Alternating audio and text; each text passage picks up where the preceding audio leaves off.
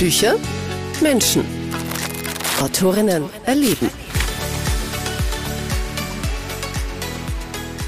Hallo, mein Name ist Gudrun Wieser und ich freue mich sehr, dass ich heute hier mit dabei sein darf, quasi von zu Hause aus meine Krimis vorstellen darf.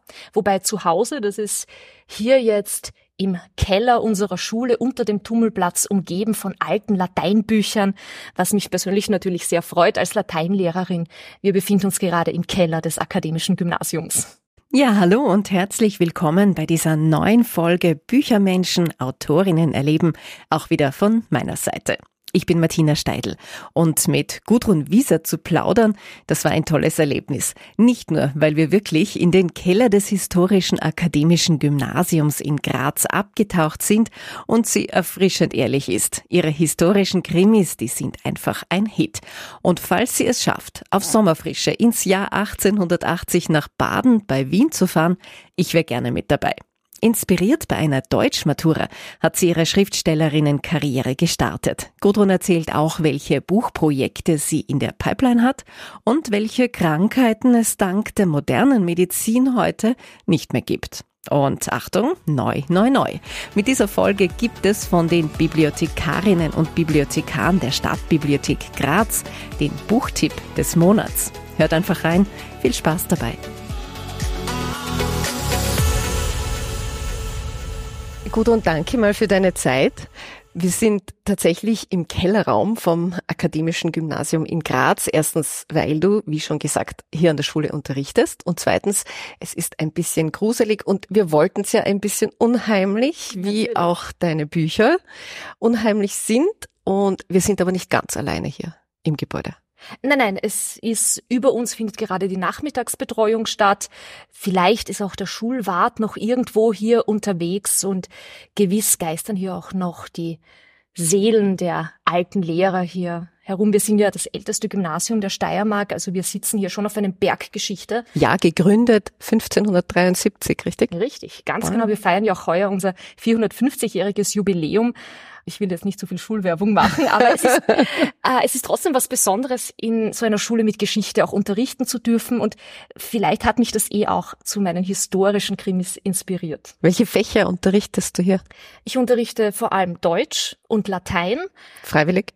Ja, natürlich. Also ich, nein, ich bin Lateinerin aus Leidenschaft, wirklich. Ich glaube, wer Latein studiert, unterrichtet, der, der muss das lieben. Muss eine Leidenschaft dafür haben, ja. Und nein, absolut. Ist, ist ein großartiges Fach, weil man eben in so viele Geschichten eintauchen kann und spannenderweise dabei auch bemerkt, dass die Menschen vor ungefähr 2000 Jahren, denn so alt sind Daumen mal Pi die meisten Texte, die wir lesen, in so vielen Dingen gar nicht so anders waren als wir. Also mein Lieblingsdichter ist Ovid, der in seiner Ars Amatoria äh, Liebestipps gegeben hat, die zum Teil, nicht alle, aber zum Teil, die funktionieren auch heute noch. Und damit kannst du auch deine Schülerinnen und Schüler begeistern. Das hoffe ich doch. Ansonsten bin ich total begeistert und das ist auch schon fein. also die Schule hier, die passt auch zu dir und deiner Vorliebe für Historisches. Ähm, hat dich vielleicht inspiriert, hast du gemeint? Hast du die Schule auch bewusst ausgesucht? Nein, weil nach dem Studium, da schaut man, dass man wo an einer Schule unterkommt. Ich hatte dann tatsächlich zwei Schulen zur Auswahl, was eh schon ein großes Glück war. Und da war dann natürlich schon klar, wenn dann das akademische Gymnasium, bei uns wird ja auch noch Altgriechisch unterrichtet. Das heißt, da bin ich mit meiner Fächerkombination einfach echt gut aufgehoben, was mich total freut, ähm, als bei einer anderen Schule. Jetzt reden wir ein bisschen über deine Bücher. Zwei historische Krimis sind es. Und ich finde ja auch super schöne Cover. Hast du da auch Einfluss gehabt? Auf die Covers?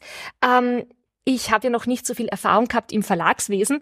Daher habe ich mich auch total gefreut, dass ich bei meinem allerersten Krimi wirklich fünf komplett unterschiedliche Coverentwürfe vorgestellt bekommen habe, zu denen ich zumindest meine Meinung kundtun durfte. Also einer war unfassbar rosa, also es war aber noch zwei Jahre, bevor dieser Barbie-Film jetzt herausgekommen ist. Deshalb war das jetzt irgendwie, nein, einfach zu rosa. Ist doch nicht so die historische Farbe. Äh, ja, genau, genau. Bei einem anderen war eben auch so eine historische Fotografie von einer Schulklasse drauf, was eigentlich total gut gepasst hätte.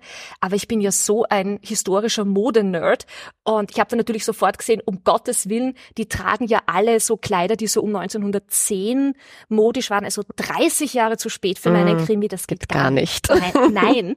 Und dieses Cover, was eben aktuell auf meinen Krimis drauf ist, diese Blüten und so weiter, das hat mir einfach total gut gefallen. Und siehe da, mein Wunsch wurde erfüllt. Und das ist natürlich total fein. Und diesem Stil ist dann auch der zweite Teil treu geblieben. Ja, wirklich beides sehr hübsch. Sehr also hübsch. Das, das freut mich total. Also ich, ich mag meine Bücher total gern, von außen und von innen. Jenseits der Mur und die Kälte der Mur heißen sie. Sie spielen um 1880 in etwa. War dir auch gleich klar, wenn ein Buch, dann spielt's in der Umgebung von Graz und auch in dieser Zeit? Also die Umgebung, ja schon eher, weil ich ganz ehrlich nicht so furchtbar gerne recherchiere. Also ich, ich kann natürlich recherchieren und habe das auch äh, bei Diplomarbeiten und Dissertationen und so weiter bewiesen, dass ich das hinkriege. Aber ich erfinde zu gerne Geschichten und da wollte ich nicht meine Energie aufwenden, nur dass ich herausfinde, keine Ahnung, wie man nach irgendwo hingekommen ist, sondern gesagt, nein, das machen wir alles in der Gegend, wo ich mich halbwegs auskenne. Und es ist ja auch ganz schön. Und die Mur so als quasi Motiv, das sich durch die Handlung durchzieht, ist ja sehr passend. Und die Epoche, die Zeit hat einfach modische Gründe gehabt. Ich wollte Ermittlerfiguren haben, die mir persönlich in meinem Kopf gut gefallen.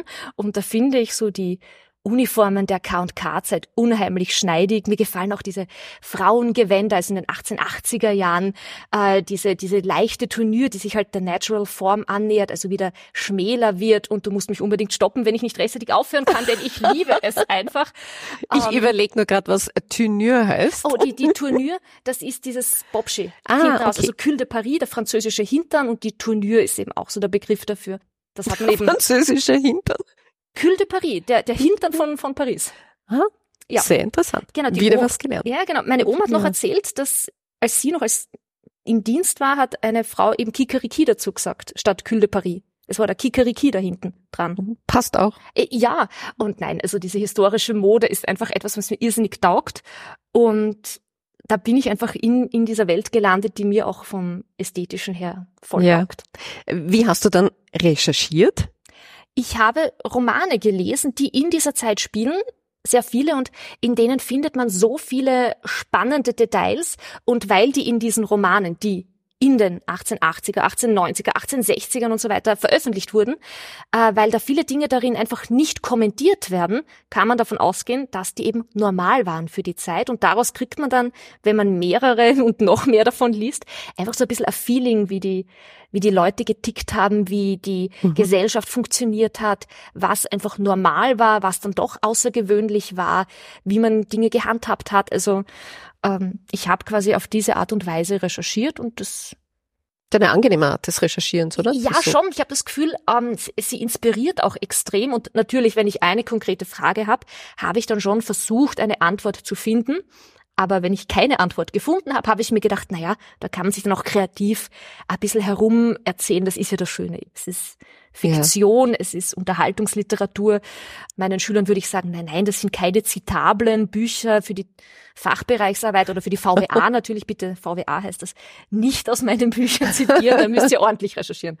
Also das schon. Würdest du auch selbst gern in dieser Zeit leben? Mit einem Rückfahrtticket auf jeden Fall. Also so Sommerfrische 1880 oder 1890 oder so wäre ich sofort dabei. Shoppen gehen, historisch. Oh mein Gott, das sind meine geheimen Fantasien. Also ähm, ich, ich nähe mir ja auch hobbyweise historische Kleider und ähm, manche Dinge sind einfach echt schwierig zu nähen. Also Korsett nähen habe ich mich noch nie drüber getraut. Deshalb, wenn ich könnte, würde ich sofort Zeitmaschine und historisch shoppen gehen. Das mein Was Traum. würdest du vermissen? Da wäre ich wahrscheinlich ganz pragmatisch und sage, vermissen würde ich gute Schmerzmittel und Antibiotika. Weil ich finde, alles andere, glaube ich, da, da kann man sich mit ein bisschen Kreativität und Geduld und handwerklichen Fähigkeiten drüber helfen. Frauenrechte, politisches System, ja, da müssen wir erst überlegen, wie, wie lang muss ich dort bleiben, wann kann ich mein Rückfahrtticket wieder nehmen. Ja. Also ähm, wenn ich jetzt sage, na ja, ich, ich habe mein eigenes Geld zur Verfügung, da kommt man schon ein Weilchen, also würde ich mir ein Weilchen da schon die, die Zeit und die Gegend anschauen. Weil du die Frauenrechte erwähnt hast, Ida Fichte, die Hauptprotagonistin in deinen beiden Krimis, sie ist eine Hauslehrerin und für ihre Zeit eigentlich schon fortgeschritten in ihrer Denke. Ihr ist ihre Unabhängigkeit wichtig, sie arbeitet, aber juckt dich da eben nicht doch ein bisschen, sie ein bisschen moderner erscheinen zu lassen oder agieren zu lassen? Musst du dich da oft zurücknehmen? Spannend, also wenn ich einen historischen Krimi schreibe, was ich ja tue, dann möchte ich schon versuchen, meine Charaktere ihrer zeitgemäß agieren zu lassen. Und ich gebe zu, das stört mich auch bei manch anderen Filmen oder auch bei anderen Romanen, wenn Charaktere auf einmal mit Ideen daherkommen, die einfach erst 10, 20, 30 Jahre später aufploppen. Und deshalb glaube ich, dass Ida wäre noch keine Suffragette in dem Sinne. Ja? Das, das ist, glaube ich, noch nicht ihre Idee. Ihre Idee ist als emanzipierte Frau, dass sie ihr Leben selber in der Hand hat. Sie arbeitet eben, sie hat logischerweise ihr eigenes Geld. Aber die Idee, dass sie jetzt auch politisch agieren könnte, ich glaube, so weit wäre sie in der Zeit noch nicht. Kommt darauf an, wie lange mhm. ich diese Reihe weiterführen kann. Vielleicht ja. wird es eine ganz, ganz lange Reihe und irgendwann ist dann auch Ida, da wäre sie dann zwar ja, so Richtung 50, aber trotzdem dann wäre sie dann 1900 angelangt und da wäre sie dann vielleicht eine, die sagt, passt. Und, und jetzt. Ähm, eine der ähm, Vorreiterinnen noch. Genau, und jetzt gehen ja. wir in die Politik. Wäre interessant. Also schau mal, ob ich diese Reihe so lange weitererzählen kann. Noch ist die Idee, glaube ich, noch nicht bei Ida angekommen in der Form. Die zweite Hauptperson ist der Gendarm Wilhelm Koweindl. Wen von den beiden hast du lieber? Schwierig. Ich muss gestehen, ich mag nämlich den Wilhelm schon gerne. Aber ich mag natürlich auch die Ida, weil einfach Frauenfiguren spannend zu schreiben sind. Ich denen natürlich in gewisser Weise näher bin, weil ich behaupte, ich weiß, wie manche Frauen zumindest denken. Bei Männern bin ich mir da nie so ganz sicher. Aber ich mag den Wilhelm gerne, weil er eben ungelenk ist. Also er ist sicher kein Macho, obwohl er, er lebt in seiner Zeit. Also auch bei ihm sind gewisse Ideen noch nicht angekommen. Also er wäre wahrscheinlich auch heftig überfordert, wenn Ida auf einmal auf die Idee käme, dass sie vielleicht doch heiraten und arbeiten möchte oder sowas. Also äh, da, da würde er, glaube ich, nicht ganz klarkommen damit. Ich glaube, er wäre nicht, nicht böse, nicht ungut, aber er wäre hoffnungslos überfordert. Da finde ich ihn schon irgendwie ganz sympathisch, weil ich mag es schon auch gern, dass ich Charaktere habe, die grundsätzlich gut sind. Es gibt, das darf ich verraten, natürlich auch dunkle Seiten an ihnen und im dritten Band, der hoffentlich erscheinen wird, werden wir ein bisschen was über die Vergangenheit von Wilhelm erfahren, die dann auch nicht so super war. Aber Mhm, ich mag ihn gerne, weil er, glaube ich, ein Charakter ist, der vorsätzlich kein Arsch ist. Darf ich das sagen? Du hast es bereits gesagt. Ups. Und das im Schulkeller. Nein, er ist wirklich, er ist sehr sympathisch und im Grunde ein guter Mensch. So schätze ich ihn ein. Also eigentlich ist ja. er schon so einmal angedacht. Aber wer weiß, ja. auch da, es gibt ja hoffentlich noch mehr Bände, wer weiß, was ja, da noch passiert. Hoffentlich. Äh, also auch da können sich ja Dinge ändern und man hat dann ja schon manchmal Allmachtsfantasien und denkt sich, was kann ich mit meinen Charakteren machen? Und tatsächlich kann ich ja mit ihnen alles machen, ja. Und ja, ist schon lustig sowas. Das klingt voll fies. Äh, ein bisschen, aber nur ein bisschen. Nochmal zum Recherchieren für medizinische Fragen und Details hast du deinen ganz persönlichen Berater, oder? Ja, genau. Da habe ich meinen Ehemann, der, der mir nicht auskommt, wenn ich dann mit so glorreichen Fragen daherkomme wie, also vor einiger Zeit sind wir beim Abendessen gesessen und dann gesagt, du, Gerald, angenommen, ich schneide wem die Hand ab, wie weit kommt denn der dann noch? Und das Nette ist, dass der Gerald, den verwundern solche Fragen schon seit einer Weile nicht mehr, dann auch tatsächlich drüber nachdenkt und vielleicht sogar recherchiert oder auch bei anderen Krankheiten für mich so die wichtigsten Dinge raussucht. Äh, vor allem, weil es ihn dann ja auch selber zum Interessieren anfängt, weil in der Zeit, in den 1880er Jahren, gab es ja noch auch Formen von Krankheiten, die es ja heute dank Antibiotika und anderen Behandlungen ja gar nicht mehr geben kann, Gott sei Dank. Und das ist dann schon lustig, wenn er dann halt wirklich recherchiert, so, hm, ja, dann was haben wir denn? Eine unbehandelte Syphilis, ja, was kriegt man denn da Schönes? Oder, Und das alles während deines Abendessens. Ja, ich meine, wie gesagt, ich, ich bin ein Ärztekind, da bin ich schon hart im Nehmen, aber ja, bisweilen reden wir dann über solche Sachen. Oder wo dann der Gerald schaut, ja, wo kann man, also Tuberkulose kann man ja nicht nur in der Lunge haben, da gibt's die ärgsten Geschichten von Nieren und Hirn und, und Haut- und Eustuberkulose. Gibt's heute Gott sei Dank nicht mehr. Aber es ist halt spannend. Oder Skrofolose, diese Form gibt's eigentlich gar nicht mehr. Das ist so eine Art Hauterkrankung, Hautlupusartiges, grausliches Zeugs. Sind wir froh, dass wir moderne Medizin haben. Die würde ich ja. auf eine Zeitreise auch mitnehmen. Machst du ihm Angst manchmal mit deinen Fragen? Ich hoffe nicht. er hat jedenfalls noch nie zugegeben.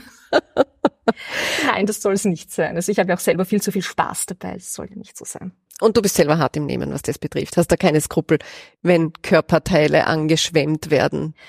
Nein, also bei meinen eigenen Geschichten nicht. Vielleicht ist auch dadurch, dass es historische Krimis sind, ist ja die Zeit zu, zu meiner realen Situation und der in den Büchern ist ja doch so viel Zeit und Raum dazwischen, dass ich mich da hemmungslos in Vorstellungen und Fantasien ergehen kann. Wenn das jetzt in der Jetztzeit wäre, weiß ich nicht, ob ich das auch so könnte. Da mhm. ist dann ja nicht so viel, ja, Platz dazwischen. Also das ist dann ja viel näher, aber in, in dieser fiktiven historischen Welt ja, da, da, da kann ich schon, da kann es umgehen. Gudrun, du hast jetzt kurz Pause. Wir plaudern gleich weiter. Jetzt gibt's nämlich einen kurzen Buchtipp der Stadtbibliothek Graz. Das ist neu im Podcast und der kommt heute von Bibliothekar Mario aus der Zweigstelle Zankelhof. Ja, hallo Martina. Ich bin in der schönen Situation, dass ich kein Buch mitbringen muss, sondern wir haben die Bücher vor Ort. Und ich habe ein, äh, eines meiner Lieblingsbücher dabei, und zwar ist das Lydia Davis mit dem Titel Kann's nicht und will's nicht, erschienen im Grazer Droschel Verlag. Ich bin ein großer Fan von Kurzgeschichten. Die Kurzgeschichten haben ja oftmals ein bisschen ein Schattendasein. Ich nutze dann gleich die Gelegenheit, Kurzgeschichten vorzustellen. Lydia Davis hat in diesem Buch auf 300 Seiten ungefähr 120 Geschichten versammelt. Das heißt, da geht es oft kürzer zur Sache. Sie ist allerdings keine klassische Kurzgeschichtenschreiberin, sondern sie ist mehr oder weniger eine Erneuerin der Kurzgeschichte. Das heißt, ihre Geschichten sind Einzeiler, Beschwerdebriefe, Traumnotizen und so weiter. Und äh, das Tolle bei der Lydia Davis ist, dass sie, das hat auch mal ein, ein Kritiker festgehalten, wenn man genug Texte von ihr liest, dann beginnen diese Geschichten einem selbst zu widerfahren. Und diese Erfahrung habe ich auch gemacht. Es ist auch toll bei kurzen Geschichten, man kann die auch auswendig teilweise vortragen. Und eine meiner Lieblingsgeschichten heißt äh, Haushaltsführungskontrolle. Und die geht so, wenn ich kurz zitieren darf. Unter all diesem Schmutz ist der Boden wirklich sehr sauber. Ja, ich glaube, da findet sich jeder irgendwie wieder. Nochmals der Buchtipp, Lydia Davis, kann es nicht und will es nicht. Unbedingte Leseempfehlung. Ich finde mich jedenfalls total wieder in dieser eben gehörten Kurzgeschichte. Lydia Davis kann es nicht und will es nicht. Der erste Buchtipp von der Stadtbibliothek Graz. Vielen Dank. Und damit wieder zurück zu dir, Gudrun. Ich möchte von meinen Gästen ja auch immer über ihre Schreibgewohnheiten Bescheid wissen. Wie ist das so bei dir? Gibt es da einen besonderen Platz, wo du schreibst? Na, ich glaube, ich bin da total fad. Oder äh, gelernte Lehrerin, ich arbeite total gern klassisch am Schreibtisch. So wirklich sitzend mit meinem Laptop, wo ich dann einfach meine Geschichten einklopfe. Hast du einen besonderen Ausblick? Ja, ich schaue zum Blabutsch Also das ist ganz nett, aber einfach dort, wo halt mein Schreibtisch steht. Wenn er woanders stünde, würde ich halt dorthin schauen, weil ich ja eh an meine Geschichten denke. Und ich bin auch keine, also ich besitze keine Trainingshosenklamotten. Also diese Schlumpfmode, das ist absolut nicht mein Ding.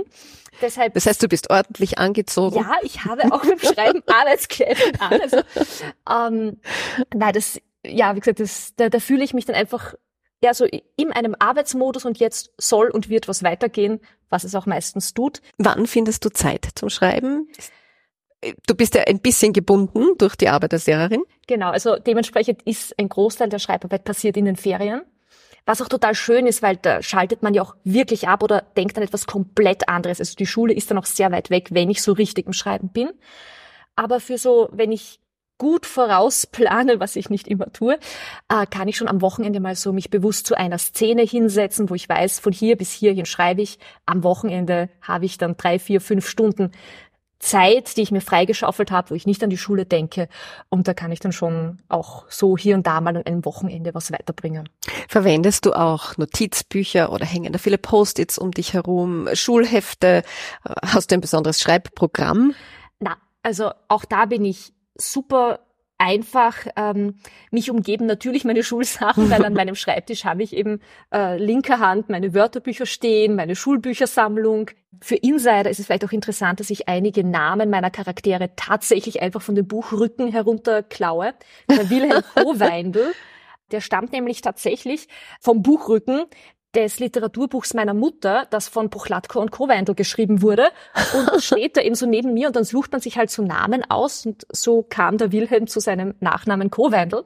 Post-its und so weiter habe ich auch nicht. Also mein Schreibtisch steht tatsächlich in einem Eck im Schlafzimmer. Also wenn ich das halbe Schlafzimmer mit Post-its äh, vollkleistere, das wäre auch nicht schön. Außerdem mag ich es gerne ästhetisch und Post-its finde ich leider nicht hübsch. Notizbücher ja. Also ich tue manchmal schon gern schriftlich denken. Also das schaut dann bei mir das schaut dann manchmal so aus, es kommt nicht viel dabei heraus. Ah, schöne Zeichnungen kommen raus. Äh, genau, aber das sind halt Kritzeleien, während man sich Sachen denkt oder manchmal schreibe ich mir so, so halberte Sätzchen, die ich mir aber auch nachher nie wieder anschaue. Also das ist wirklich so während dem Denken kratzel ich Papier voll und dann tippe ich weiter in einem ganz banalen Word-Programm und okay. diese Zettel schmeiße ich dann auch wieder weg. Ist die Handlung wirklich auch von vorne bis hinten durchdacht? Und da muss ich jetzt ein Lob aussprechen. Ich habe erst mit einer Freundin gesprochen, die auch dein Buch gelesen hat und die hat gesagt, bis zum Schluss bin ich falsch gelegen. Da waren so viele Twists drinnen und das ist dir wirklich gut gelungen, finde ich auch. Mir ist es gleich gegangen. Ähm, kommen diese Ideen dann erst im Schreibprozess? Steht alles vorher fest? Schmeißt du manchmal alles über den Haufen? Ja, ähm, also prinzipiell weiß ich schon, wo ich hinschreiben will. Auch da schreibe ich mir so eine ganz banale Word-Dokumentliste, wo ich die Handlung so in Handlungsschritten ohne Tabelle oder Klimsti-Bimsti aufschreibe, sondern einfach nur, was ich glaube, dass passieren wird. Und gerade beim zweiten Teil, die Kälte der Mur, ist es dann auch wirklich so gekommen, dass meine Probeleser, ich habe Gott sei Dank eine Handvoll treuer Leser und Leserinnen, unter anderem auch meinen Mann, der dann immer sagt, jojo, passt eh. Ähm, Sehr hilfreich. Äh, total lieb. Also nein, ich bin irrsinnig dankbar und hin und wieder hat er auch wirklich coole Ideen, aber er ist eben nicht so kritisch. Allerdings haben da andere Probeleser gesagt, na, das ist zu aufgelegt. Und da habe ich dann beim zweiten Teil tatsächlich das letzte Viertel, Fünftel nochmal ein bisschen umgeschmissen. Wahrscheinlich ist deshalb niemand draufgekommen, wer der Täter ist, weil ich mir das auch tatsächlich erst zum Schluss überlegt habe, wer es jetzt wirklich war. Also da habe ich dann schon ein bisschen herumgetrickst, aber prinzipiell habe ich einen Plan, den verfolge ich einmal und dann schaue ich, ob das auch funktioniert hat und offenbar hat es das, was mich total freut. Gibt es auch Momente, wo du vor dem leeren Blatt sitzt? Eher nicht. Also vielleicht ist das auch so ein typisches Lehrerding und Disziplin also so ein Disziplindenken, wenn ich mich hinsetze und die Zeit jetzt habe, dann habe ich sie nicht jetzt und nicht morgen, weil ich am nächsten Tag ja wieder Schule habe, dann weiß ich, jetzt muss was gehen und ähm, es heißt ja auch immer so, der erste Entwurf muss ja nicht gut sein, aber an Text produzieren, irgendeine Geschichte weiterklopfen, das kriege ich schon hin. Und oft sitzt man dann das nächste Mal wieder über dieser Textstelle und dann merkt man, okay, ja, die Stellen, die Stellen funktionieren eh ganz gut den Dialog, den kann ich gleich wieder schmeißen, dann schreibt man den neu, aber es bleibt dann schon immer was übrig. Und so dieses überhaupt nicht schreiben können, habe ich eigentlich nicht ernsthaft. Schön. Ich bin auch froh drüber. Also man hört das ja auch immer wieder und vielleicht hat man noch heimlich Angst davor, dass es einen einmal erwischt, dass man nicht schreiben kann. Aber Gott sei Dank bislang ist es geflutscht. Es gibt eine ganz lustige Entstehungsgeschichte für dein erstes Buch. Ähm, also wann und wie dir die Idee dazu gekommen ist. Äh, vielleicht verrätst du sie auch hier? Das war, während ich bei der Deutschmatura Beisitz hatte, bei der schriftlichen. Ähm, ja, also man muss wissen, bei der schriftlichen Deutschmatura, die ist ja fünfstündig beziehungsweise sechsstündig, und da sitzt man dann schon ein Weilchen da und schaut den Schülern beim Schreiben zu. Und Deutsch hat ja auch Gott sei Dank den Vorteil, dass die Schüler auch nicht wirklich viele Fragen zu stellen haben. Und in dieser Zeit bin ich dann in mich gegangen und habe mir gedacht, na ja, ich könnte mir ja einen Krimi ausdenken. Oder während diesem Beisitz ist eben der die, der Plot entstanden. Aber wie gesagt, bitte, ich habe meine Pflicht als Lehrerin sehr wohl erfüllt. Also es sind auch, glaube ich, alle, alle haben bestanden. Äh, ja, ja, das wohl. Und äh, wie gesagt, also nee, das soll sich jetzt nicht falsch anhören, aber wie gesagt, während der schriftlichen Matura sitzt man vor allem da und auch das Schummeln ist in Deutsch halt eher schwieriger. Und da ist halt so die Idee dann gekommen, ja. die ich dann in den Sommerferien darauf umgesetzt habe. Jetzt hast du schon gesagt, äh, es gibt einen dritten Fall für Ida und Wilhelm. Ist er schon fertig? Also geschrieben ist er tatsächlich schon. Ähm, er ist auch schon beim Verlag. Und weiter weiß ich aber noch nicht. aber ich bin doch ganz zuversichtlich, dass es weitergehen darf. Woran arbeitest du gerade? Gibt es andere Schreibprojekte in dieser Zeit des Wartens? Ja, natürlich. Also ich schreibe inzwischen immer zumindest ein bisschen an irgendwas. Ähm, Im kommenden Februar darf ich nämlich auch beim Emons Verlag mit einem neuen Ermittlerteam starten. Äh, oh. Auch ein historischer Krimi spielt allerdings zehn Jahre später, weil ich während dem Schreiben draufgekommen bin, dass die 1890er Jahre fast noch cooler sind als die 1880er Jahre. Modisch, na ja, finde ich 1880er schön, aber das ist jetzt nicht das Thema. Äh, und da tüftle ich gerade auch an einer potenziellen Fortsetzung zu dem Krimi, der eben im Februar erscheinen wird. Da ermittelt nämlich ein Untersuchungsrichter, weil in Graz haben wir ja das große Glück, dass wir mit Hans Gross quasi den Urvater der Kriminalistik haben. Also der, der eben auch das Handbuch für Untersuchungsrichter geschrieben hat und den ersten Lehrstuhl für Kriminalistik innehatte. Da gibt ja auch das Hans-Gross-Museum, wer es nicht eben, weiß eben und gerade zuhört. und da habe ich mir gedacht, ja, genauso einen Untersuchungsrichter, der so wirklich nach Handbuch vorgehen möchte, weil Hans Gross hatte ja auch Ideen, die, glaube ich, kein Untersuchungsrichter wirklich umgesetzt hat, wie bei einem Fall wirklich vor Ort zu sein und vor Ort die Ermittlungen zu leiten. Untersuchungsrichter sind ja traditionell eher die, die am Schreibtisch sind. Und mein Untersuchungsrichter, der möchte eben ganz vorbildlich wirklich vor Ort sein und ermittelt halt wirklich selber mit. Und da bastel ich gerade daran, ob es da auch eine Fortsetzung geben könnte. Ja, super. Im Februar, das überbrückt die Zeit bis zum dritten Fall von Ida genau, und also Wilhelm. wenn ich das schaffe, aber ich weiß nicht, ob ich das länger durchhalte, würde es eben so sein, dass einmal so im Sommer der Murkrimi erscheint und im Winter, wenn ich es schaffe, eben die Untersuchungsrichter-Krimi-Reihe. Schau mal, die hat noch keinen so einen Namen. Darfst du sagen, wie das Buch heißen wird? Ich glaube schon, weil es wird jetzt dann demnächst, sobald das Frühjahrsprogramm erscheint, auch darin genannt werden. Das werden die Geheimnisse in der grünen Mark sein. Die Geheimnisse in der grünen Mark. Februar. Wir freuen uns. Ich freue mich. Ich mich auch. Und Schreiben ist definitiv etwas, was du weiter verfolgen wirst. Ja, also nein, es ist, es wird sogar noch lustiger, wenn man nicht nur für sich selber schreibt, weil für mich selber habe ich natürlich auch vor langer Zeit schon geschrieben, machen wahrscheinlich alle Teenager ein bisschen. Aber etwas zu schreiben mit der Aussicht, dass es auch noch andere Leute lesen, ist dann noch einmal irgendwie cooler. Schon. Mhm. Kannst du den Satz vervollständigen, ich lese? Also bin ich.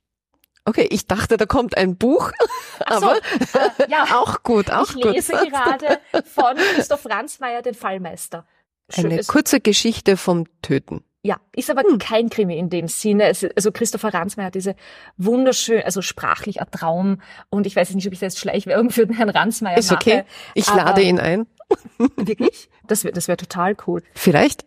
Ja, ich, ich, ich liebe seine Sprache und er hat so ein bisschen so ein fantastisches Element, weil er eben in einer Dystopie schreibt.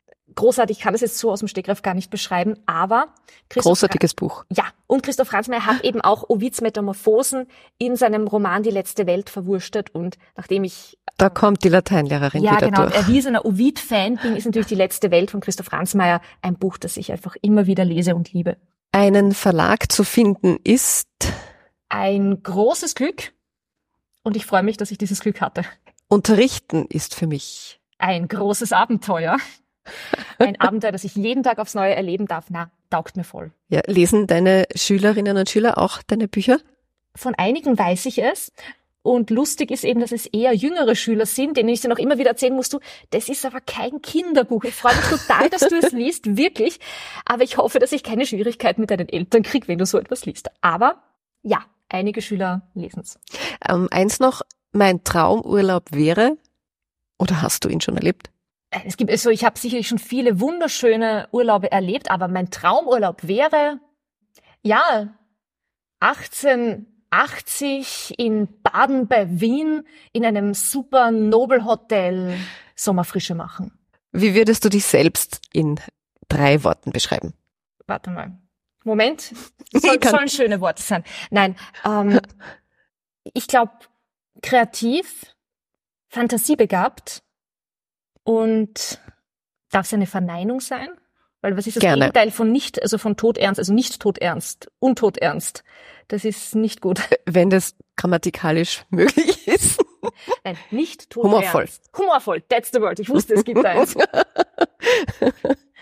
Kennst du auch einen Lehrerwitz oder einen Schülerwitz? Erzählt man sich sowas im Lehrerzimmer? Ja, natürlich. Ähm, nein, es ist eine, eine Erkenntnis. Auch Lehrer sind ja angeblich Menschen. Man sieht es ihnen nur nicht immer gleich an. Zwei Gründe, Lehrer zu werden. Juli und August.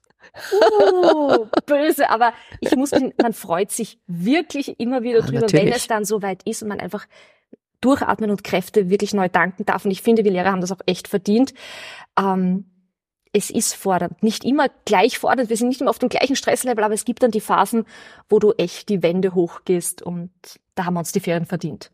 Vor allem, wenn dann solche Bücher entstehen in den Ferien. Ja, also ich bin in den Ferien auch echt fleißig, möchte ich betonen. Ja, ja. Äh, Im Hauptberuf eben bist du Lehrerin derzeit, man weiß ja nie, wie sich mhm. das noch entwickelt. Ähm, aber das steht auch in deinen Büchern drinnen über deine Person. Du trittst als Erzählerin auf und auch als Duo mit deiner Freundin und Kollegin, Schreibkollegin Marion Wiesler. Was gebt ihr da zum Besten? Also mit der Marion zusammen, wir haben uns tatsächlich bei Erzählveranstaltungen kennengelernt, also wo man wo wir beide getrennt zunächst als Märchenerzählerinnen aufgetreten sind und wir haben uns einfach gefunden und einfach gematcht.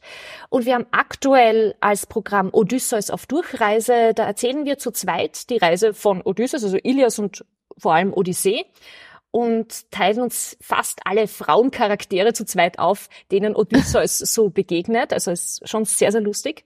Wir spielen zu zweit auch Dornröschen, Dornröschen erwacht, wo wir eben sehr genau auf die Feen eingehen und wir zu zweit natürlich sämtliche Feen darstellen. Es ist auch kein Kinderprogramm in dem Sinne. Und den Prinzen kommt er dann auch vor? Ja, ich darf den Prinzen auch spielen. Oh. Der ist voll cool, Alter, ja. Ich sag's dir, der Prinz ist der Beste, ja. äh, und dann haben wir einfach zu zweit noch ein Bücherkabarett, wo wir einfach dieses Lesungen halten, gemeinsam ein bisschen durch den Kakao ziehen und ähm, gemeinsam unsere Bücher natürlich vorstellen, aber uns dabei auch gegenseitig nichts schenken. Eine Sparring-Partnerin sozusagen. Ja, genau. also wir treten nicht im, im Duett, sondern im Duell auf. Gut, und du weißt, zum Abschluss jeder Folge und wir sind leider schon am Ende des Podcasts. Gibt's auch immer eine kurze Lesung. Wirst du uns was aus dem ersten oder dem zweiten Teil vorlesen? Ich habe mir gedacht, aus dem zweiten Teil, außer du sagst, der erste wäre cooler, dass wir beim Anfang anfangen. Nehmen wir den zweiten. Nehmen wir den zweiten. Gut. Dann darf ich nämlich was Grausliches vorlesen, weil das, das mag ich so gern. ähm, und zwar, damit wir gleich beim Eingemachten anfangen. Ganz am Anfang des Krimis entdeckt ja Wilhelm eine abgeschnittene Hand am Murufer und so geht's jetzt weiter. Eine genauere Betrachtung des Fundstücks sparte Wilhelm sich vorerst. Dieses Sinnbild menschlicher Vergänglichkeit weit von sich gestreckt, marschierte er mit langen, triefenden Schritten zum Gendarmerieposten Gradwein zurück, wo er mangels einer besseren Idee die Hand auf einen Teller legte, auf welchem eine Stunde zuvor noch eine vielversprechende Jause auf ihn gewartet hatte. Wurst und Eier hatten inzwischen ihren Weg in den Magen des jungen Leopold Leitner gefunden, der seit kurzer Zeit dem Posten Gradwein als Probegendarm zugewiesen war.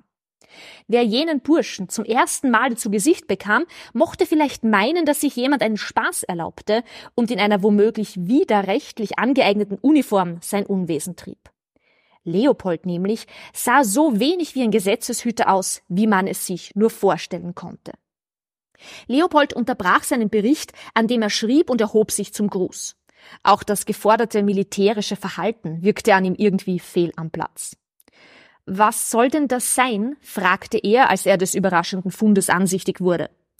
Wonach schaut's denn aus? Leopold zögerte. Eine Hand? Ein unangenehmer Geruch begann sich langsam aber deutlich auszubreiten. Na gratuliere, brummte Wilhelm und ließ sich auf einen Stuhl sinken. Mit einem leichten Würgen in der Kehle schaute er auf das makabere Stück Fleisch auf seinem Teller herab. Bei näherer Betrachtung ließ sich erkennen, dass es sich um eine linke Hand handelte, die ein gutes Stück oberhalb des Handgelenks abgetrennt worden war. Wem gehört die denn? Wilhelm zuckte nur die Schultern. Vielleicht wäre es nun seine Aufgabe gewesen, dem jüngeren Kameraden eine Lektion in Sachen kluger und dummer Fragen zu erteilen, aber auf die Schnelle fiel ihm da auch nichts Passendes ein. Stattdessen versuchte er mit Hilfe eines Bleistifts, denn mit bloßen Fingern hätte er die Hand um nichts in der Welt mehr anfassen wollen, diese zur genaueren Inspektion herumzudrehen. Als die Innenfläche sichtbar wurde, sogen beide Männer scharf die Luft ein. Nicht nur, weil sich irgendein bleiches Gewürm auf dem Teller regte, sondern weil nun erst sichtbar wurde, dass ein ungefähr viereckiges Stück Haut fehlte. Vielen, vielen Dank, Gudrun. Wenn ich es nicht schon gelesen hätte, würde ich das jetzt nachholen.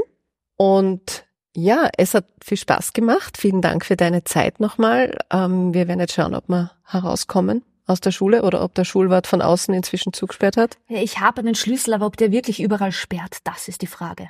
man wird es dann sehen, ob der Podcast erscheint oder nicht. Vielen Dank und alles Gute und weiterhin viel Erfolg. Danke, ich freue mich. Ja, wir sind natürlich herausgekommen, wie unschwer zu hören ist. Ich habe sogar eine kleine Führung noch durch das akademische Gymnasium bekommen, das weit mehr zu bieten hat als nur einen großen Keller und eine Top-Lehrerin, die auch noch spannende historische Krimis schreibt. An dieser Stelle auch nochmal ein Danke an die Stadtbibliothek Graz für den Buchtipp in dieser Folge.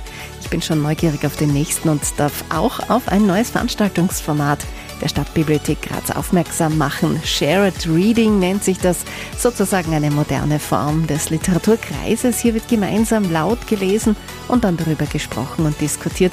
Eine super Idee, finde ich den Buchtipp von heute, Infos zu Gudrun Wieser und ihren tollen Büchern. Alle wichtigen Links wie immer in den Show Notes. Fotos zur Folge, die gibt's auf Instagram oder Facebook und tada, auf der brandneuen Homepage www.büchermenschen.at. Schaut vorbei und hört auch gerne wieder rein. Bis bald.